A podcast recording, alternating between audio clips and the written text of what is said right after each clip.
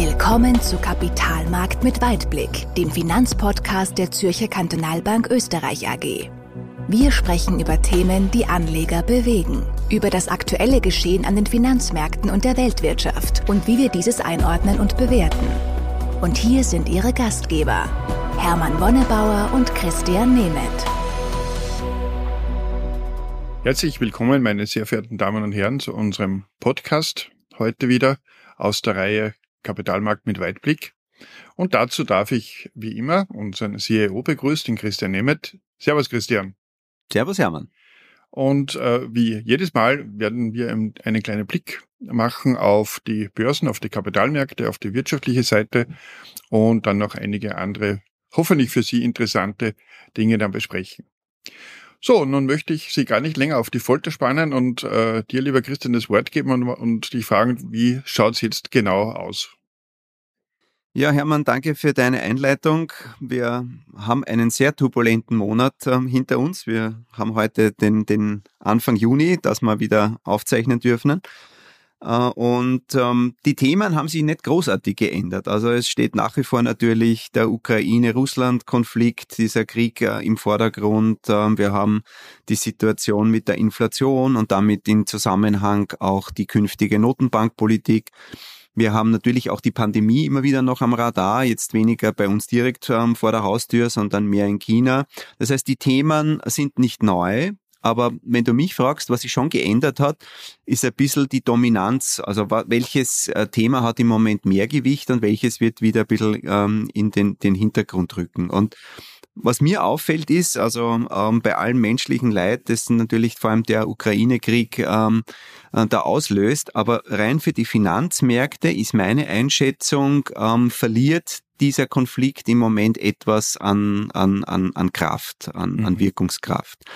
Und ähm, es geht mehr in die Richtung Thema Inflation, Notenbank, äh, Politik, Wirtschaftswachstum. Da hängt, das hängt natürlich schon auch äh, mit den Auswirkungen auch ähm, des, des Ukraine-Kriegs zusammen, weil es natürlich ja auch vor allem über die Rohstoffpreise direkt auch auf die Konjunktur wirkt.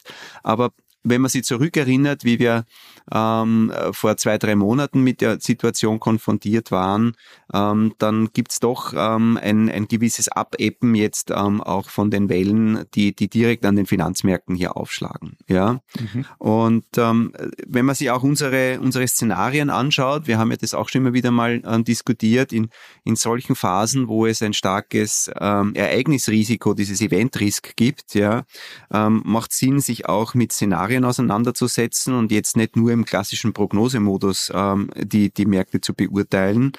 Und da hat sich unsere Einschätzung nicht geändert. Also wir gehen nach wie vor davon aus, dass das wahrscheinlichste Szenario ist, dass dieser Zermürbungskrieg noch längere Zeit andauern wird, aber die Lage nicht eskaliert. Und ich glaube, das ist das Wichtige auch im Moment, dass die Märkte einpreisen.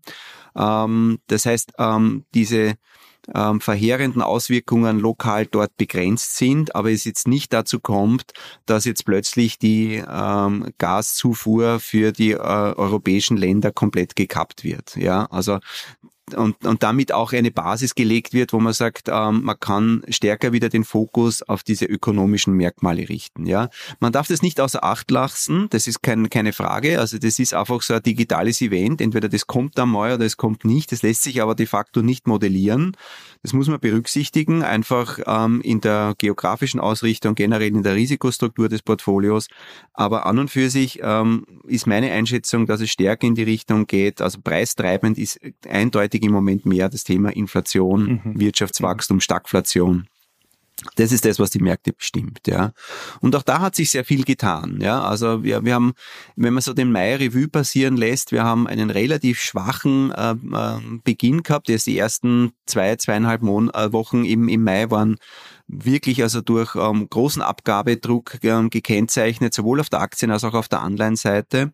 Da ist sehr viel eingepreist worden, auch von den Notenbanken, also enorme Zinsanhebungen. Wir haben nach wie vor äh, steigende Inflationsraten gesehen, wobei auch da muss man aufpassen, man muss auch hier differenzieren.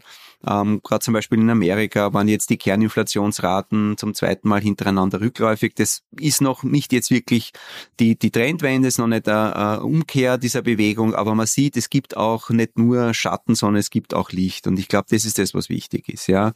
Ähm, die EZB ähm, allen voran äh, mit ihren Ankündigungen, dass sie gesagt haben, auch sie werden die Zinswende einleiten. Das heißt, die bereiten auch die Märkte vor, dass relativ rasch ähm, hier auch der erste Zinsschritt gesetzt wird. Und ähm, trotzdem hat es der Markt dann in den, sagen wir mal, in den restlichen zwei Wochen dann im Mai ganz gut verdaut und es hat hier eine kräftige Gegenbewegung gegeben und es ist zwar jetzt kein, kein Plus sich ausgegangen, aber diese zwischenzeitlich doch recht starken Kursrückgänge, die sind auch wieder verdaut worden. Ja. Mhm.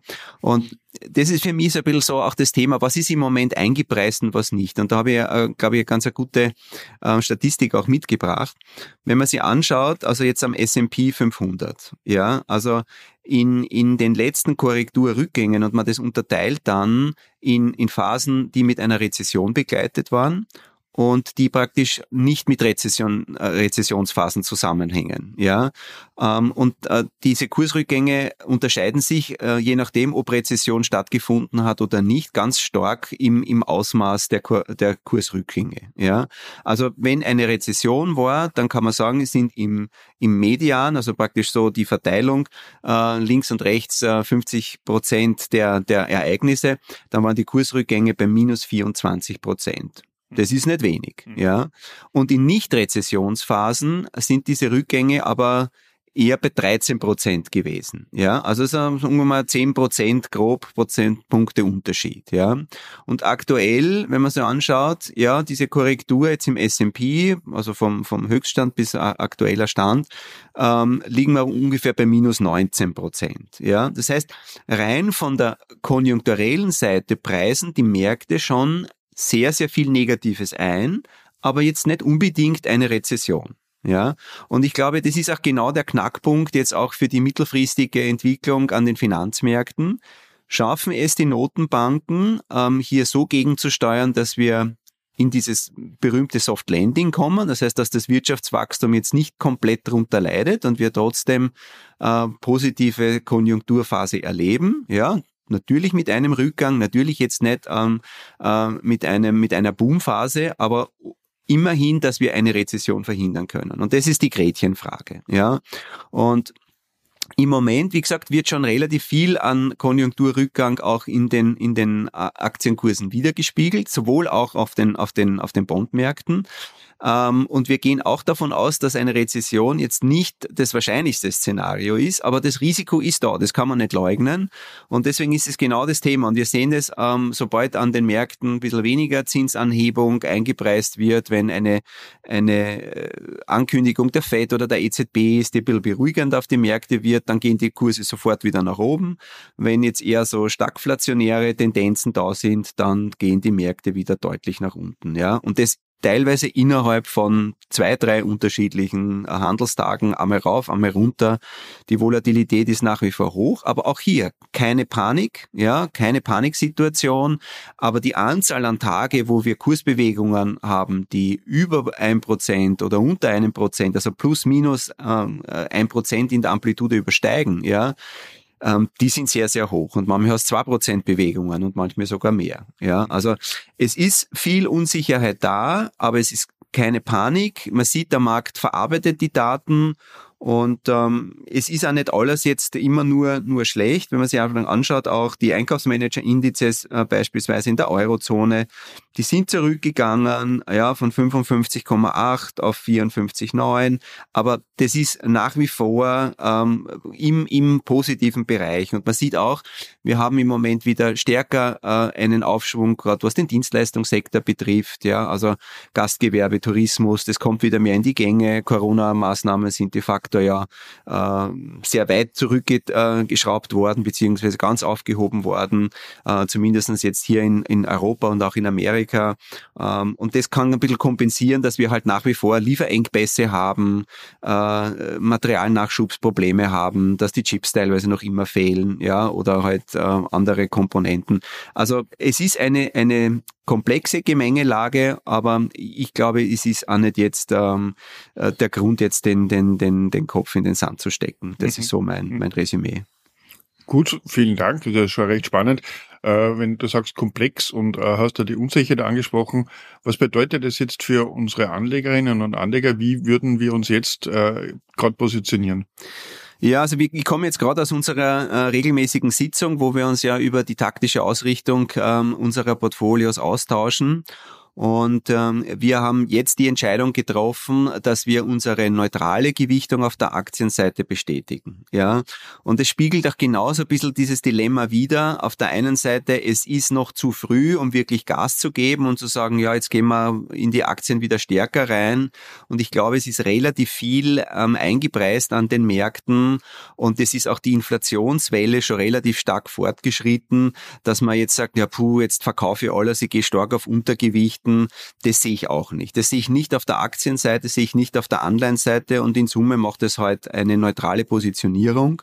Es macht Sinn, schon auch ähm, defensiver zu bleiben. Ja, man sieht es ähm, auch gerade ähm, diese hochbewerteten Wachstums- und Technologietitel, ähm, die leiden teilweise immer noch, aber selbst da, es gibt dann wieder Phasen von einem Rebound und dann machen halt manche von diesen Aktien an Antag auch wieder 5, 6, 7 Prozent. Ja, und, und da am falschen Fuß erwischt zu werden, glaube ich, ist wesentlich größer das Risiko, als wie jetzt ähm, zu sagen, ähm, ich gehe jetzt ähm, komplett raus aus dem Markt, davon halten wir ja generell nichts, aber gerade auch in, in der aktuellen Phase.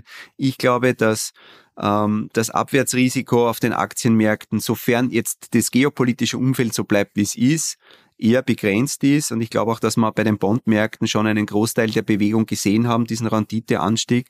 Und ich habe vielleicht auch noch eine Statistik mitgenommen, wenn wir sie, wenn wir immer sagen Rohstoffpreise, die machen ja einen Großteil der Inflationsentwicklung im Moment aus. Ja, und wir haben uns jetzt mal angeschaut, die letzten 20 Jahre, wenn du das jetzt so in einem ähm, Quantils-Rating äh, machst, da sagst du, okay, wo steht der aktuelle Preis? Ist der ganz on top, also praktisch ist es dann praktisch 100 Prozent oder ist er ganz unten am, am tiefsten Stand, dann wäre das 0 Prozent. Ja, also so diese prozentuale Verteilung in den letzten 20 Jahren. Ja, und wenn du dir alle Rohstoffkategorien anschaust, von den Edelmetallen äh, bis hin zu, zu den äh, Agrarrohstoffen über die äh, Öl- und Gaskomponenten, dann sind fast alle ganz, ganz weit oben. Ja, also es gibt also ich glaube, bis auf Silber, das ist im Moment im, im Quantilsrang auf, auf 75 Prozent. Also da hat's noch ein bisschen Luft nach oben, aber ansonsten fast alles ist 80, 90, manche sind wirklich auf einem historischen Höchststand und es ist querbeet durch alle diese Bereiche, ja.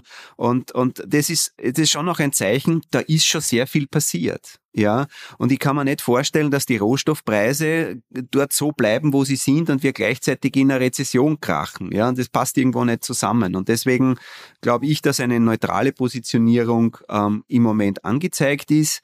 Es strapaziert die Nerven, man hat es jeden Tag in den Schlagzeilen, man muss da wirklich durchhalten. Wir tun ähm, unser erdenklich Mögliches, um das Risiko bestmöglich zu streuen, regional, sektoral, auch von den Stilen. Aber es ist nicht die Zeit, jetzt da aus dem Markt rauszugehen. Das, mhm. glaube ich, ist, da ist zu viel schon passiert.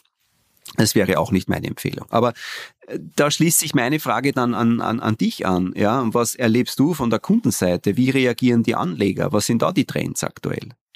Naja, äh, vielleicht kann man es einmal so umschreiben, weil du hast ja vorher schon die, diese hohen Tagesschwankungen auf beide Seiten erwähnt an den Kapitalmärkten. Ich würde mal sagen, es herrscht so eine entspannte Unruhe. Es ist nicht so, dass die Leute total begeistert sind, das ist auch verständlich. Es ist auch äh, keine Panik im Markt und äh, es stellt sich dann auch immer wieder mal in der Diskussion so die Frage, ja, wie soll man jetzt positioniert, positioniert sein oder wie soll man überhaupt vorgehen? Und was wir jetzt auch immer wieder mal hören, sind so die Überlegungen, äh, was ist, wenn ich mir einfach zwei ETFs kaufe, einen, einen Anleihen-ETF und einen Aktien-ETF, dann brauche ich mich um nichts mehr kümmern und bin gut investiert. Was bedeutet das? Und das haben wir jetzt immer wieder mal auch äh, so gehört und drüber diskutiert. Und da muss man zwei Dinge dazu sehen. Was man dann, was man macht, wenn man, wenn man jetzt zum Beispiel so zwei äh, ETFs kauft für Aktien und für Anleihen, dann hat man ein, eine passive strategische Entscheidung getroffen. Das heißt, ich habe die zwar zuerst mit 50-50 und irgendwann wird ja der eine Fonds mehr steigen wie der andere, dann habe ich schon mal, bin ich schon mal aus den 50-50 weg. Das heißt, das reguliert sich nicht von selbst. Ich muss dann irgendwann einmal selbst eingreifen und einen Verkauf machen oder ich äh, gebe mich mit dieser Entwicklung auch zufrieden und habe halt einmal irgendwann vielleicht 70-30. Das ist das eine. Das ist nämlich genau das Gegenteil, was ja wir machen im Asset Management. Wir schauen ja, wie sich die, äh, wie sich die Zahlen bewegen, wie sich die Wirtschaft entwickelt und machen dann Monat für Monat oder auch dazwischen mal öfter Anpassungen, um äh, auf dem aktuellen Niveau gut investiert zu sein. Das ist die Anlagetaktik, die wir uns jedes Monat überlegen. Da sind wir auch sehr demütig. Ja, also wir reißen das Ruder ja jetzt nicht äh, massiv von links nach rechts. Das macht auch keinen Sinn. Aber die Chancen nutzen und auch die Risiken begrenzen, das ist genau das, was im Fokus steht. Da bin ich bei dir, ja. Genau, genau. Und das Zweite, was dazu kommt, ist das Thema ETF. Das ist mittlerweile wirklich eine gewisse Modeerscheinung auch geworden. Es gibt auch finanzielle Startups, die äh, die äh, Anlegern ermöglichen, mit sehr geringen Beträgen zu investieren und die machen dann ETF-Portfolios. Dazu muss man sagen, das ist auf jeden Fall mal eine gute Idee, investiert zu sein, wie nicht investiert zu sein. Man darf aber nicht äh, übersehen, was da passiert mit den ETFs, weil äh, die wenigsten wissen ja ganz genau, was in so einem Index oder beziehungsweise in einem ETF auf einem Index ja drinnen ist. Und wenn man sich zum Beispiel den MSCI World anschaut, so der beliebteste Weltaktienindex, und man schaut sich die ersten zehn Positionen an, dann bin ich bei etwa 15 Prozent amerikanischen Technologieaktien. Ja. Das äh, muss man wissen, wenn man den kauft und da muss, damit muss man einverstanden sein. Ja, zum Beispiel, du hast vorher den S&P 500 angesprochen. Wenn man sich den genau anschaut, das sind um die 25 Prozent sind nur diese Fangaktien drinnen, also mhm. Facebooks und so weiter, Apple. Das heißt, auch nicht einmal ein breiter Index wie der S&P 500 äh, ist davon gefeit, gewisse Übergewichte oder auch natürlich dann Untergewichtungen in gewissen Branchen zu haben. Und das ist das zweite Problem. Ich weiß oft nicht, was ich kaufe und wenn ich dem entgehen möchte, brauche ich eine ganze Reihe von verschiedenen ETFs. Da bin ich aber schon wieder in einer aktiven Entscheidung drinnen und dann kann ich, äh, kann ich gleich wieder mit, äh, mit einer aktiven Vermögensverwaltung dann äh, das machen. Also da muss man wirklich aufpassen und das ist kein Allheilmittel. Und was noch dazu kommt, wenn ich das langfristig mache, habe ich auf jeden Fall ein schlechteres Ergebnis wie die Benchmark. Weil natürlich äh, sind in ETFs zwar geringere Kosten, aber auch Kosten drinnen. Und äh, drum, äh, drum nutzen ja wir die ETFs auch eher kurzfristig, um gewisse äh, Marktsegmente rasch abzubilden oder auch wieder mal zu verkaufen äh, oder dort, wo es wirklich günstig ist, wie im Anleihebereich. Aber es ist eben kein Allheilmittel und es ist immer nur wichtiger, aktiv äh, am Markt zu sein und diese Chancen zu nutzen und gewisse Risiken zu vermeiden. Das äh, wollte damit auch nochmal hier gesagt haben und unseren Anlegerinnen und Anleger, Anlegern mitgeben. Nun, die Zeit ist schon wieder fortgeschritten. Äh, und äh, ich hoffe, es hat Ihnen Spaß gemacht und auch äh, interessante Informationen gebracht. Wir freuen uns schon wieder auf den nächsten Podcast im Juli. Und möchte, ich möchte mich bei dir bedanken, Christian. Vielleicht schon mal vorausgeschickt. Wir werden den Christian jetzt ein, zwei Mal nicht hören beim, bei den Monats, bei den äh, monatlichen Podcasts, weil er einen super Urlaub machen wird. Äh, aber wir freuen uns dann auch auf äh, den Martin Couch, der dann an meiner Seite auch äh, deine Rolle übernehmen wird möchte mich jetzt mal herzlich bei dir bedanken, Christian, für, die, für den spannenden Podcast heute und wünsche dir schon mal einen tollen Urlaub. Ja, Servus, danke. Christian. Ich freue mich auch. Danke vielmals, Hermann. Ähm, ich werde mit, mit äh, viel positiver Energie und hoffentlich mit ein paar guten Ideen wieder zurückkommen. Und dann freue ich mich, dass wir uns wieder austauschen. Prima, alles Gute. Servus, Christian. Servus, Hermann. Kapitalmarkt mit Weitblick. Wenn Ihnen diese Episode gefallen hat, dann abonnieren Sie unseren Podcast auf iTunes oder Spotify oder besuchen Sie uns auf unserer Website www.zkb-oe.at. Wir freuen uns, wenn Sie auch nächstes Mal wieder dabei sind. Vielen Dank fürs Zuhören.